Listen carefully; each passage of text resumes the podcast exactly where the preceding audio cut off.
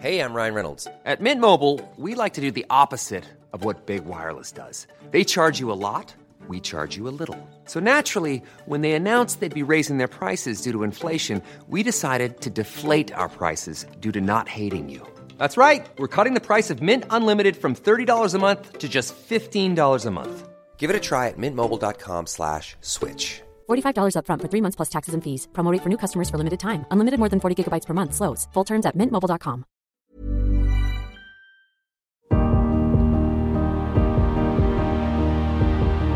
Bonjour, je suis Agathe Le Caron. Bienvenue dans Les Rescapés, le podcast qui vous parle de ces gens qui ont vécu une déflagration dans leur vie, qui a signé la fin de leur vie d'avant et conditionné leur destin. Nos témoins sont des survivants. Ils auraient pu sombrer, mais la fracture qu'ils ont vécue a parfois donné du sens à leur vie ou révélé une partie d'eux-mêmes qui serait certainement restée endormie.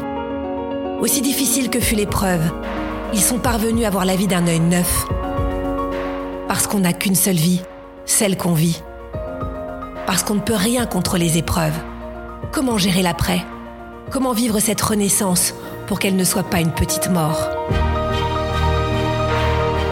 N'oubliez pas, la vie a toujours plus d'imagination que nous. Avant, j'étais étudiant en master en management du sport. Je faisais beaucoup de sports euh, qui étaient partagés entre la musculation, la course à pied. Le corps avait une grosse importance dans ma vie. Et depuis le 21 août 2017, je suis un rescapé.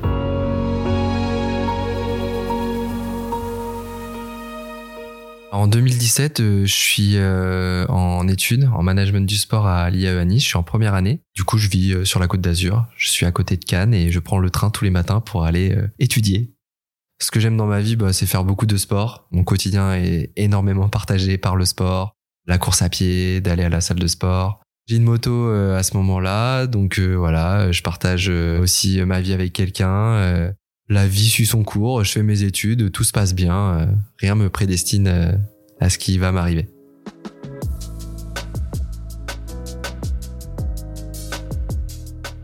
Mes parents sont séparés euh, depuis des années, donc j'alterne entre aller chez mon père le mercredi et le week-end et le reste de la semaine je suis chez ma maman. Après j'ai une maman qui travaille beaucoup, j'ai mon papa qui travaille beaucoup aussi. Donc euh, j'apprends très vite à être euh, indépendant et je pense que cette indépendance euh, m'a aussi beaucoup aidé finalement dans la suite. J'ai longtemps galéré jusqu'à mon bac et après j'ai quelques années où je prends le temps un petit peu de me trouver et finalement deux trois ans après je reprends un BTS en alternance et en fait ben là c'est un petit peu je me remets sur les rails, je commence la musculation, je prends confiance en moi parce que je vois mon corps qui évolue, j'ai des très bonnes notes, ce qui n'avait jamais été le cas jusque-là. Donc pareil, en termes d'estime de soi, bah, on gagne en confiance, etc. Je suis en alternance à ce moment-là aussi, donc euh, ça me permet aussi d'optimiser la rigueur que j'ai dans le sport. Bah, finalement, je l'applique dans le champ scolaire et professionnel. Je deviens euh, très bon vendeur. En fait, il y a toute une émulation, il y a tout un cercle vertueux qui fait que bah, je gagne énormément en confiance en moi. Je suis très bon vendeur, ça se passe bien au niveau des cours. Physiquement, j'évolue, donc euh, bah, je trouve une place en fait dans la société à ce moment-là j'ai ma moto, j'ai ma copine, euh, j'ai mon sport et en fait euh, j'ai un cadre de vie qui me plaît. Je vis sur la Côte d'Azur, donc bon la Côte d'Azur il fait quand même relativement beau souvent. À partir du moment où je trouve mon équilibre, c'est ce qui compte et à ce moment-là j'estime l'avoir trouvé. Dans ma vie sentimentale, oui ça va jusqu'à un certain temps. Là j'ai 24-25 ans, j'ai une forme d'immaturité, à fait beaucoup de choses à la maison. C'est un peu le cliché. Aller en BTS, à travailler le week-end pour pouvoir payer l'appartement je pense que je l'aide pas suffisamment et euh, et puis il y a un moment où je pars en vacances euh, bah, chez mon papa dans les Landes et euh, du coup ça lui permet elle de penser à elle moi de recentrer aussi un peu sur moi du coup bah on a une petite crise à distance parce qu'on était au téléphone à ce moment-là et en fait bah on elle m'explique que c'est terminé donc moi j'y crois pas trop mais je vois qu'elle me tient tête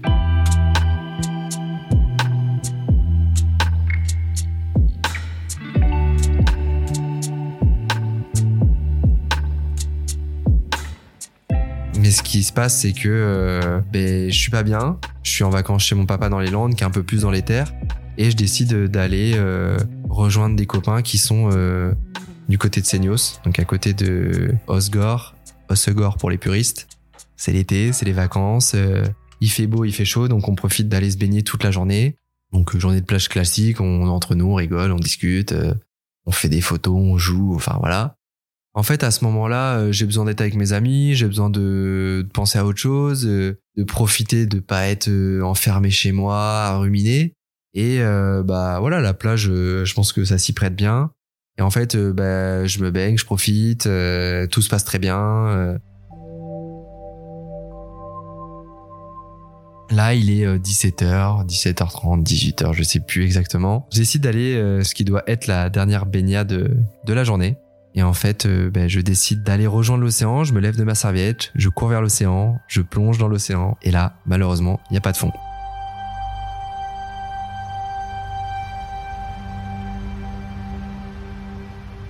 Il y en a beaucoup qui s'imaginent que j'ai sauté d'une falaise ou qu'il y avait un rocher. C'est un accident qui est tout bête. C'est euh, je décide de plonger juste de ma simple hauteur, sauf qu'il n'y a pas suffisamment de fond. Et en fait, j'explique mon accident comme ça, et c'est aussi pour ça que ça participe euh, à mon acceptation. Je l'explique comme ça, c'est que 50 mètres plus loin, 100 mètres plus loin, une heure avant, je me suis baigné, et je fais trois pas, et en fait, il y a du fond. Parce que des fois, dans les landes, t'as du fond relativement rapidement. Donc moi, dans ma tête, au moment où je plonge, bah, il y a du fond. Dans ma conscience, il y a du fond. Et après, je me l'explique comme ça, c'est que bah, il y avait du fond une heure avant, à quelques mètres de là où j'ai plongé. Et pareil, vu que je viens de me séparer à ce moment-là, forcément, j'ai la tête un petit peu ailleurs, j'ai l'esprit un peu évasif, je suis pas très attentif et euh, je plonge juste de ma hauteur, donc de 1m80. Et là, en fait, bah, je tape la tête parce qu'il n'y a pas de fond. À ce moment-là, je me brise la cervicale. Ça, je l'apprends après.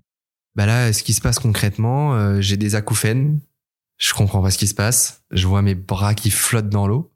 Et là, en fait, je me rends compte que je peux plus du tout bouger. Donc là, ben, panique à bord. Tu te dis, qu'est-ce qui se passe? Donc il y a deux pensées qui me viennent. Ma première pensée, c'est, euh, ben, je vais mourir.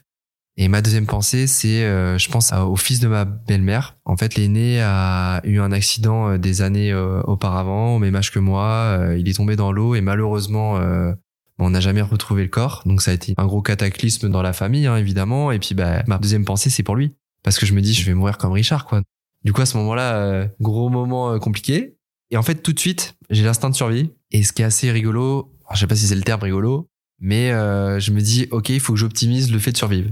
Donc là, je peux plus bouger. Faut s'imaginer que je suis dans l'eau, je suis en train de me noyer. Je me dis, comment je fais pour interpeller du monde pour m'aider? Dans ma tête, genre, ça se passe en quelques secondes. hein. Je me dis, au secours, c'est en deux mots. Et je me dis, help, sans un seul mot. Et en fait, les trois, quatre fois où je sais que j'ai pu sortir la tête de l'eau, je vais crier de toutes mes forces help.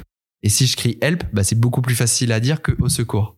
À ce moment-là, euh, au niveau du rivage, je suis, je suis, je suis à côté. Et c'est là aussi c'est dramatique, c'est que mes potes m'entendent pas du tout.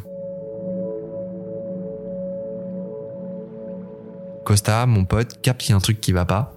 Et en fait, il vient me chercher, il me tire, on se prend une vague, il me retire une d'autres fois et là je lui dis ouais, j'arrive plus à bouger et tout. Et là je suis, bah, je suis paniqué. Donc il me sort de l'eau, on m'installe sur la plage. Donc la grosse panique à bord. À ce moment-là, j'ai un médecin qui arrive, qui était en vacances, qui fait le diagnostic. Donc lui, je pense qu'il comprend très vite ce qui se passe. Il m'explique que ça peut être un choc médulaire et que ça peut revenir. J'ai les maîtres nageurs sauveteurs qui arrivent, couverture de survie, machin, machin. Mes premières pensées, euh, c'est panique à bord, c'est euh, je comprends pas trop ce qui se passe. Et là, euh, il faut atterrir un hélicoptère sur la plage. Et tu te dis, waouh, c'est un film le truc. euh. Et là, tu te dis, ouais, c'est quand même grave ce qui se passe.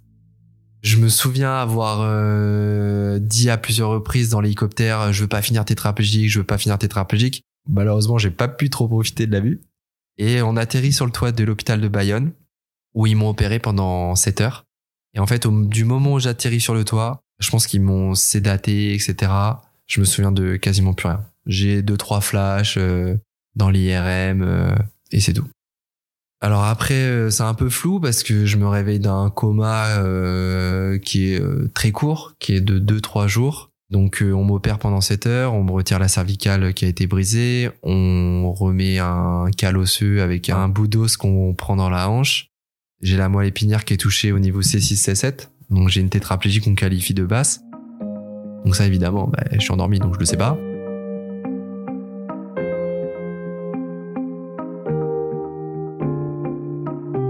Une de mes premières pensées, c'est je me réveille dans la nuit. Donc là, un petit peu euh, panique. parce que tu te réveilles, t'es dans la nuit, tu peux plus bouger, t'as des machines partout autour de toi, t'es en réanimation. Bah, tu comprends pas du tout ce qui se passe. Et en fait, moi, je me souviens avoir vu un bouton rouge euh, pour appeler euh, les infirmiers, infirmières, aides-soignants, aides-soignantes. Et j'appuie dessus. Constamment. En fait, j'ai besoin d'avoir une présence à ce moment-là.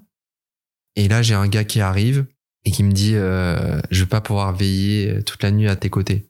Et moi, genre, euh, panique à bord parce que j'ai une machine qui me fait respirer. Je comprends pas ce qui se passe. Et ça, c'est un peu le souvenir qui me revient. Donc, grosse panique dans la nuit. Enfin, c'est très anxiogène, en fait, la réanimation. C'est un vrai traumatisme. Et là, à ce moment-là, euh, je me souviens avoir vu une interne qui rentre dans la chambre un matin et qui m'annonce euh, du coup ce que je pensais. Et pour le coup, je sais plus du tout comment j'ai réagi à ce moment-là. Je sais plus si j'ai pleuré, si j'avais déjà cet entrain de me dire euh, je vais m'en sortir. J'ai un neurorééducateur qui est venu très rapidement m'expliquer un petit peu les termes, qui a eu cette forme aussi de pédagogie, de psychologie, d'exprimer les choses à la fois pour euh, te donner de l'espoir et à la fois te faire comprendre bah, que ce qui t'arrive c'est compliqué, mais on va t'aider à le surmonter. Et ça, je trouve que j'ai eu vraiment un, super accompagnement par rapport à ça. Donc là, ce qui se passe, c'est que je reste euh, trois semaines en réa, très anxiogène, je suis intubé, j'ai une machine qui me fait respirer, ta vie bascule, t'as les bips des machines, je m'accroche, je suis accompagné, je reste trois semaines en réanimation, on m'extube à ce moment-là. Quand t'as pas respiré naturellement pendant deux semaines, bah, ne serait-ce que reprendre le contrôle sur ta respiration, c'est juste incroyable. Je me souviens avoir mangé ma première compote et mon premier yaourt au sucre. C'était le meilleur repas de toute ma vie. Parce que c'est pareil, j'avais une sonde nasogastrique qui me nourrissait, etc. Donc euh, j'ai pas euh, mis d'aliments dans mon corps euh, naturellement à ce moment-là. Sachant que ben, je suis jeune, j'ai ma famille qui vient, mais ça défile. Euh, j'ai la personne euh, avec qui je suis qui est revenue euh, sur sa décision euh, à ce moment-là. Donc bah ça te donne de l'élan, ça te permet aussi d'avancer, tu te sens soutenu. J'ai vraiment pas manqué de soutien. Donc ça m'a beaucoup porté. Évidemment, en réanimation déjà, je suis animé par ce truc de ok ça m'est arrivé à moi, il faut que je m'accroche, je vais en faire quelque chose. En tout cas, je m'accroche à cette idée-là, je m'accroche à cette énergie-là, je me galvanise de tout ça je me dis ça parce que, en fait, dans le diagnostic, moi, j'ai une tétraplégie qu'on qualifie de basse, mais j'ai une tétraplégie incomplète. Alors, la tétraplégie incomplète, c'est j'ai toute la sensation de mon corps, tout l'aspect proprioceptif, et on m'explique que il y a des chances que je puisse récupérer. Donc, bah, moi, je me dis, bah, ok, ça m'est arrivé à moi, bah, vous allez voir. Je vais tout faire pour que je récupère.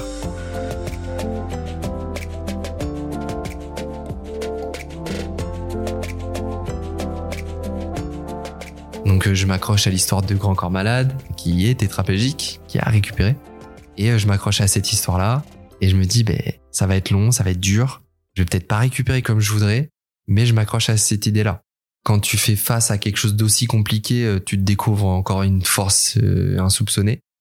Attention, à ce moment-là, je suis partagé au niveau de mes émotions. Il y a beaucoup d'ambivalence, c'est que à la fois je m'accroche à cette idée, je vais récupérer, et à la fois de l'autre côté, ben, il m'arrive comme un truc qui est tragique à ce moment-là, qui est compliqué, tu perds tous tes repères. Et là, tu te dis euh, comment je vais me sortir de cette torpeur en fait? Je suis un funambule de l'émotion à ce moment-là où euh, je suis partagé entre le positif de je m'accroche parce que si je m'accroche pas et si je me laisse sombrer, ben je vais pas récupérer. Et à la fois, parce ce qui m'arrive, c'est très compliqué et comment je m'en sors en fait?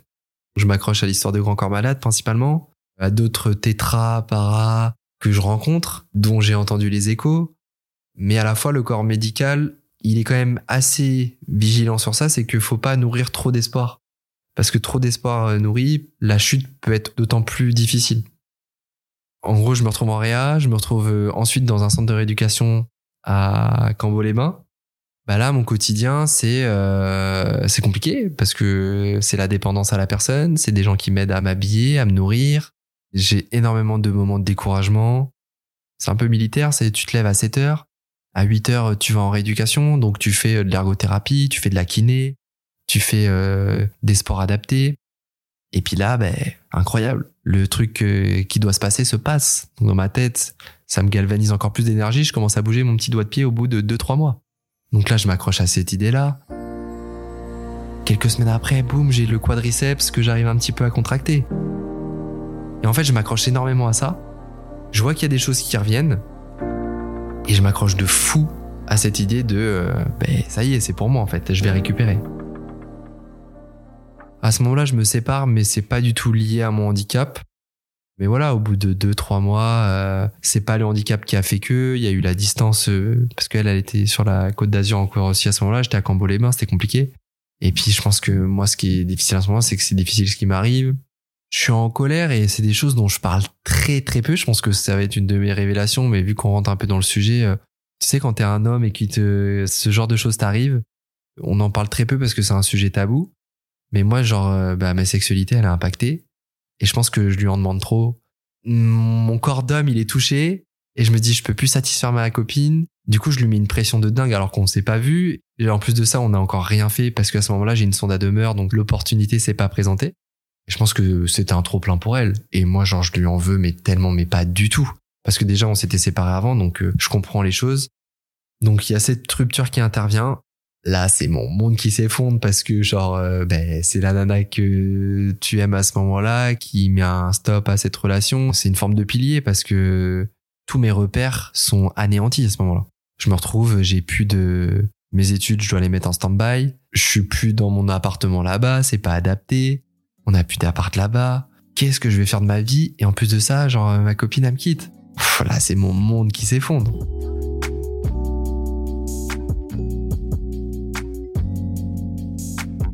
Je suis très très très mal. Le neuroéducateur, il a entendu quelque chose que j'avais dit qui est bah, je suis dans un petit centre, il n'y a pas trop de jeunes, etc. Et en fait, il me propose d'aller euh, à la Tour de Gassier à Bordeaux en rééducation dans un centre un peu plus grand. Il y aura certainement plus de jeunes de mon âge, etc je suis perdu, je dis foutu pour foutu, j'y vais.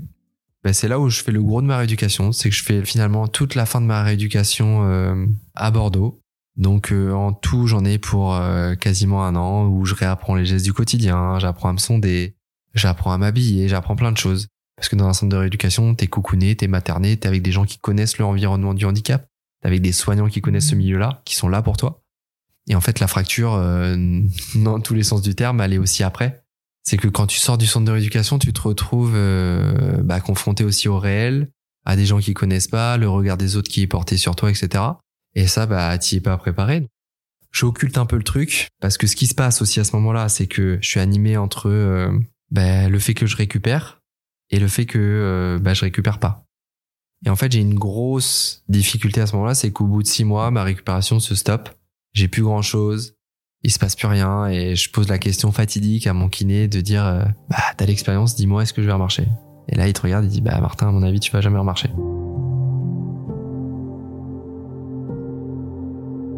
Et là bah c'est la descente aux enfers t'as ton cerveau genre je sais pas comment l'exprimer ton monde il devient ténébreux. C'est que de l'ombre tu vois plus la lumière et en fait, euh, bah, à ce moment-là, mon monde s'écroule encore parce que euh, bah, je me dis ok, bah là va falloir que j'accepte euh, ce que je voulais pas accepter jusque-là. Pour moi, le temps c'est le meilleur des alliés. Je prends cher hein, pendant plusieurs mois, je prends cher et c'est aussi pour ça ou quand on me voit maintenant plein d'entrain, rayonnant, souriant, solaire, à ce moment-là, j'ai pas tout ça. Ce qui me redonne espoir, c'est qu'à ce moment-là, je partage beaucoup sur mes réseaux sociaux. J'ai beaucoup de soutien de gens inconnus en fait, ce qui se passe à ce moment-là, c'est que ça se fait de manière très spontanée et naturelle. C'est que je partage des textes sur mes réseaux où euh, bah, j'exprime mon désarroi, mon désespoir, et en fait, euh, il est hyper bien accueilli parce que les gens, bah, ils ont de l'empathie pour moi, ils ont de l'affection pour ça, et en fait, ils me témoignent beaucoup, beaucoup, beaucoup, beaucoup de soutien. Donc, bah, ça te porte, ça, ça te donne envie d'avancer. Je sais pas, il y a un truc qui te transcende là-dedans. Et dans ce lot de personnes, je rencontre aussi des gens qui ont traversé les mêmes difficultés que moi qui m'ont euh, bah, un peu ouvert des perspectives euh, sur euh, l'après, sur la vision de la vie avec le handicap, comment ça se passe, etc. Donc ça m'a aussi beaucoup aidé. Et puis, bah, c'est des gens qui peuvent t'apporter des éléments de réponse à des questions que tu te poses. Donc je suis un petit peu porté par ce côté réseaux sociaux. Et puis après, c'est comment je remets un pied à l'étrier. Donc je vois qu'il y a un master, marketing, master 2. J'essaie de postuler pour le master je fais ma lettre de motivation, je mets une heure et demie à la rédiger parce que j'ai pas l'usage des doigts. Hein. Et là, je suis accepté et en fait, ben, j'ai accès à un logement au Crous. Donc c'est pas le luxe, mais j'ai accès au Crous. Donc pareil, c'est un peu le parcours du combattant. Recréer du lien social en dehors du centre de rééducation, euh, ça a été une période qui a été compliquée parce que prendre le tram, prendre le bus, euh, tout organisé avec les auxiliaires qui viennent te faire à manger, etc. Bah mine de rien, c'est quand même une organisation. Et à ce moment-là, euh, du coup, je reprends le master. Je recrée du lien effectivement avec des gens qui sont euh, bah, de mon âge, qui sont en master 2. Et finalement, euh, les jeunes, parce qu'ils étaient un peu plus jeunes que moi, même si on était relativement dans les mêmes âges, ils voient pas la partie immergée de l'iceberg.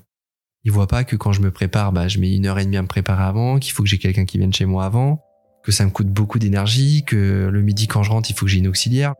Je pense qu'il y a une partie insoupçonnée des gens qui s'imaginent pas en fait ce que c'est d'être handicapé à ce moment-là. Je me sens en décalage complet, mais je m'accroche et je me dis, écoute, euh, fais ce que t'as à faire, tu verras bien. Et puis en fait, ce qui est marrant, c'est qu'en parallèle, je continue à partager sur les réseaux. Et en parallèle, les réseaux prenaient un petit peu de l'ampleur. Donc là, pareil, euh, je reprends mon stage pour euh, la finalité de mon master. Et là, bah, tu te retrouves dans le monde du travail, t'es en décalage, j'ai une fatigabilité qui est énorme, j'ai pas encore connaissance de tout mon corps, j'ai pas encore connaissance de mes possibilités, parce que ce que je fais à deux ans de l'accident, ça a rien à voir après euh, six ans. C'est très dur cette dépendance de pas avoir cette autonomie euh, pour toi, parce que bah, vu que t'as de la dépendance euh, à l'autre, bah, c'est une organisation et une charge mentale qui est énorme. Et du coup, là, je finalise mon master 2.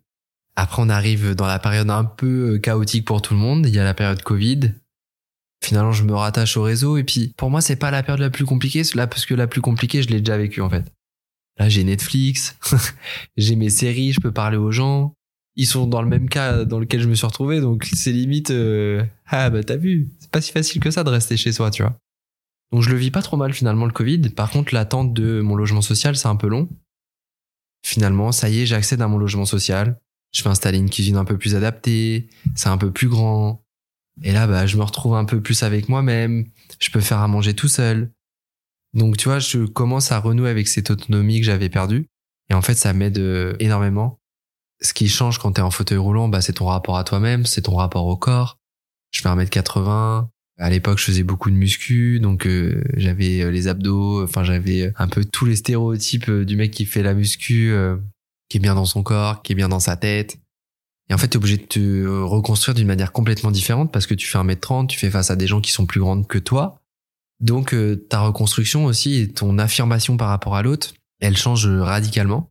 Et euh, alors, je l'ai pas précisé, mais euh, la période où je suis au Crous, bah, je suis avec quelqu'un pendant deux ans. Ça me permet aussi de gagner en confiance en moi, de te rendre compte que tu peux être séduisant, que tu peux plaire d'autres manières les femmes avec qui je suis, je me dis waouh, genre euh, finalement est-ce que j'aurais pu avoir ces nanas là euh, si j'avais été euh, sur mes deux jambes? Et en fait, j'avais pas conscience aussi de mon potentiel qui est dans ma tête et le fait de plaire d'une manière qui est complètement et radicalement différente de celle qui passe par le physique.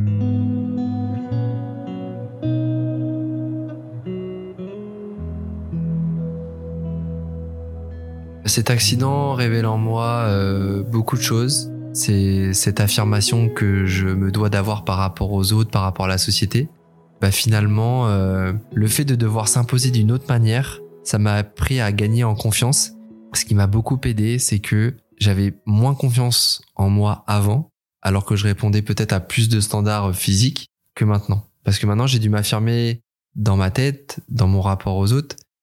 Clairement, l'accident, il a une caisse de résonance dans plein de choses progressivement, je gagne énormément en visibilité. Après, je suis pas bête. Je me rends compte que cette visibilité, elle peut avoir un attrait pour les marques. Je me rends compte du potentiel que ça peut avoir. Et puis après, je me fixe aussi euh, des objectifs. Donc, je laisse un peu les choses venir. J'ai des opportunités qui s'offrent à moi parce que bah, il y a les réseaux sociaux avec les partenariats, euh, comme on peut connaître euh, en tant qu'influenceur, créateur de contenu, on peut appeler ça comme on veut.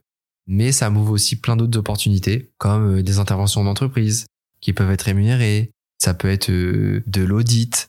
Enfin voilà, ça m'ouvre vraiment le champ des possibles. Et moi aussi, je me rends compte de tout l'écosystème que ça m'ouvre et du potentiel qui m'est offert finalement. J'en parle souvent dans mes interventions, c'est que ce que je dis là, c'est que mes difficultés là, finalement, elles sont transposables à plein de difficultés que tout le monde rencontre. C'est que euh, quel est le sens que tu donnes à ce qui n'en a pas? Et euh, ça, on fait tous face à des situations dans nos vies, que ce soit la perte d'un proche, la rupture amoureuse, la burn-out au travail, un accident comme le mien, Un accident qui peut être euh, à vie comme moi, qui est très difficile, mais qui peut être temporaire et qui peut être aussi difficile à, tu vois, tu peux euh, te faire les ligaments croisés, te péter un poignet, bah ça te fout dans la panade euh, temporairement. Et moi, en fait, j'ai redonné beaucoup de sens à ma vie dans le sentiment d'utilité que je pouvais avoir et dans la place que je pouvais avoir en société. Pourquoi? Parce que ben, en réanimation, je suis là, je me dis, je cherche plus à rien. Je suis sur mon lit d'hôpital. Ma vie, ça va être, euh, je vais regarder euh, la télé toute la journée. Euh, je vais plus, plus jamais pouvoir voyager. Je vais plus jamais pouvoir rien faire. Et finalement, le fait d'avoir ces opportunités, bah, c'est d'exprimer aux autres que, bah, vous voyez, je suis handicapé, je fais plein de choses. Je peux sensibiliser. Donc, il y a un côté très sociétal, très pédagogue là-dedans. C'est que, à la fois, je peux alerter sur des problématiques qui sont les miennes en tant que personne en situation de handicap, sur des gens qui connaissent pas, mais aussi à mon tour rassurer bah, des personnes qui traversent des difficultés comme celles que j'ai pu traverser. De la même manière que quand j'ai eu mon accident, j'ai eu besoin d'exemples pour m'aider à avancer. Bah, je sais que même si j'ai pas forcément vocation à vouloir en être un, je sais que je peux en devenir un pour euh, des personnes.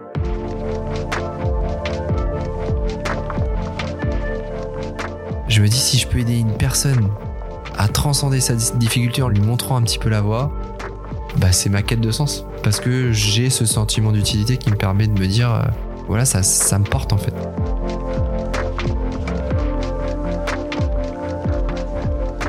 Et un jour, j'ai notre ami Louri, Lag, qui est un explorateur de l'extrême, qui euh, me passe un coup de fil et qui m'exprime le fait que, bah voilà, t'es en situation de handicap, moi je suis un explorateur de l'extrême, je connais l'environnement extrême, est-ce que ça te botte? Est-ce que ça te chauffe si je t'emmène euh, dans des endroits improbables, incroyables?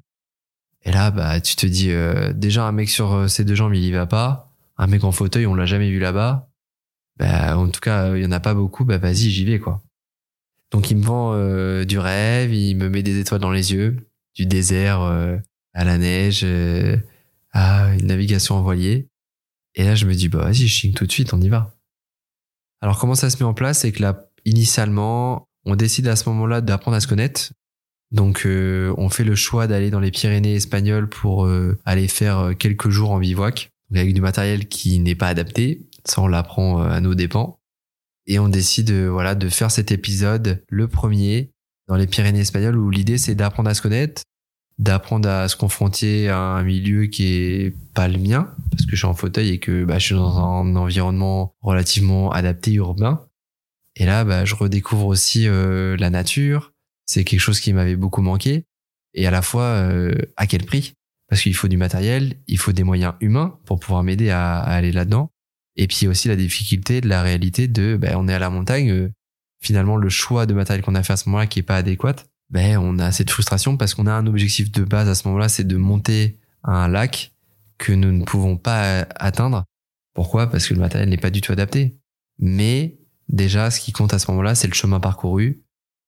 C'est euh, le fait de dormir à côté d'un ruisseau avec euh, le bruit des vaches avec les cloches, le ruisseau qu'on entend. Là, on fait griller des chamallows au feu. On se réveille le matin euh, avec le bruit des oiseaux, le lever du soleil. Enfin, c'est un moment qui est magique pour moi. Et c'est une belle revanche. C'est une très très belle revanche. Même si on n'atteint pas l'objectif.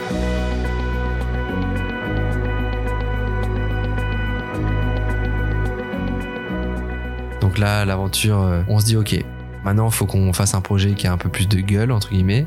L'idée c'est de m'emmener dans des environnements où on m'attend pas. Donc typiquement il y a le désert marocain. L'objectif c'est de m'emmener à une des plus hautes dunes du Sahara. Donc traverser le désert en fauteuil, non pas sans mal.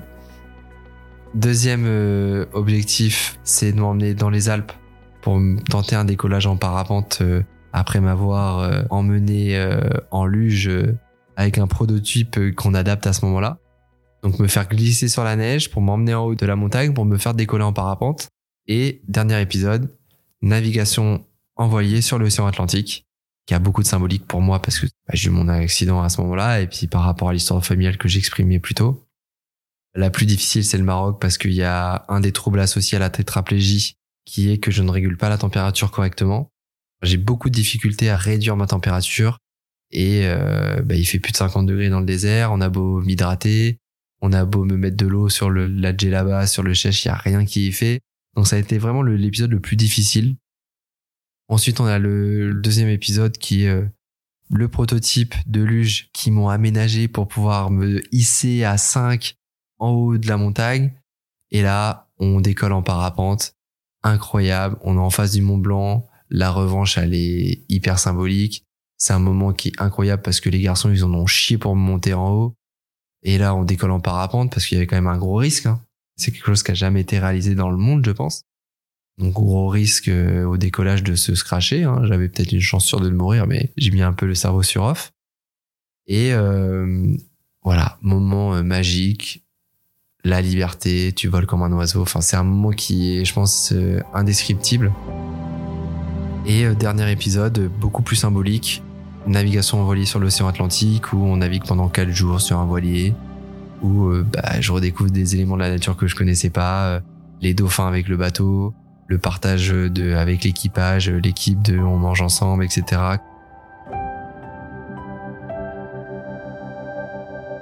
On décide de revenir au point GPS de là où j'ai eu l'accident. Et en fait, la boucle est bouclée. Et voilà, l'idée c'était de raconter tout ça dans un documentaire vidéo qui sortira au Grand Rex euh, le 27 novembre à 20h30 à Paris. Et voilà, qui s'appelle Résilience. On raconte toute cette aventure dans un livre euh, qu'on a édité avec EPA Aventure qui est une des maisons Hachette. On raconte toute cette aventure qui est quand même euh, humainement euh, grandiose et pour moi qui a une grosse signification parce que euh, bah, ça a été très dur pour tout le monde. C'est deux environnements qui se confrontent, c'est deux personnalités qui se confrontent entre Laurie et moi. Et finalement, on réussit à atteindre des objectifs qui sont quand même très ambitieux, très extrêmes. Et moi, le sentiment de revanche sur ma vie, il est juste dantesque en fait. Clairement, avant, je sais pas si je me serais lancer dans de telles aventures, mais parce que j'avais beaucoup de croyances limitantes, beaucoup de pensées limitantes, et de me dire bah dès qu'il y a une limite qui est dans mon esprit, je me dis euh, je peux pas la transcender. Et finalement depuis que je suis en fauteuil, euh, je me dis il y a plus aucune limite, j'ai plus rien à perdre, j'y vais et on verra bien. Et après voilà, ce qu'il faut aussi souligner dans cette aventure résilience, c'est qu'il y a tout un groupe autour, il y a tout un collectif. Il y a Laurie qui a quand même ce côté très cash, très brut, mais qui a une côté très rassurant aussi parce que tu te dis ouais, tu peux lui faire confiance. Et quand tu as une grosse dépendance comme la mienne, faire confiance à quelqu'un et remettre ton corps et ta vie dans les mains de quelqu'un, c'est quand même un gros lâcher prise. J'ai gagné en estime de moi parce que ben, on a fait quand même quelque chose de fou, de jamais réalisé euh, dans le monde. Et euh, bah, quand je reviens et quand je, transpose ça en fait à mon quotidien que je trouve difficile, finalement il me paraît moins compliqué et euh, ça m'a ouvert d'autres opportunités. moi, ça m'ouvre des portes dans d'autres projets que j'ai en tête. Là, je viens d'acquérir un van qui va pouvoir m'ouvrir un peu la porte et le champ des possibles avec un rayon électrique qui me permet de monter avec beaucoup moins de difficultés que ce que je faisais dans ma voiture dans le véhicule. J'ai deux autres projets, euh, un gros projet sur YouTube qui sortira prochainement. J'ai un autre projet d'écriture. Donc voilà, ça m'ouvre en fait plein d'opportunités, ça me fait rencontrer plein de gens. Et en fait, euh, bah, mon accident m'a ouvert la porte sur tellement de choses des opportunités, des rencontres qui m'ont beaucoup enrichi. Et en fait, je m'inspire aussi de ces rencontres-là, euh, que ce soit fauteuil ou pas, que ce soit des gens qui ont une différence ou pas. Et en fait, chacun dans sa singularité a quelque chose à m'apporter. Et euh, c'est ça qui est fabuleux, c'est que bah, je m'enrichis de tout ça. Et ça m'ouvre aussi les perspectives et finalement le, le champ des possibles. Bah moi le témoignage que j'ai c'est pas pour dire euh, Martin il fait mieux que tout le monde, c'est juste pour montrer que il y a des choses qui sont envisageables pour des gens qui traversent des difficultés quelles qu'elles soient, que le temps c'est le meilleur des alliés, que le plus difficile c'est de trouver du sens à sa vie. Et que moi j'ai redonné beaucoup de sens euh, à ma vie dans la place que j'occupe dans la société maintenant.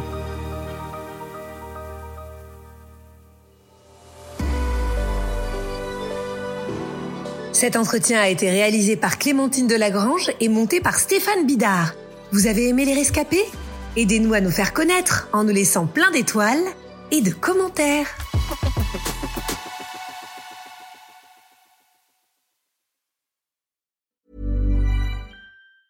Planning for your next trip? Elevate your travel style with Quince. Quince has all the jet setting essentials you'll want for your next getaway, like European linen premium luggage options, buttery soft Italian leather bags, and so much more. And is all priced at 50 to 80% less than similar brands. Plus, Quince only works with factories that use safe and ethical manufacturing practices. Pack your bags with high-quality essentials you'll be wearing for vacations to come with Quince. Go to quince.com slash pack for free shipping and 365-day returns.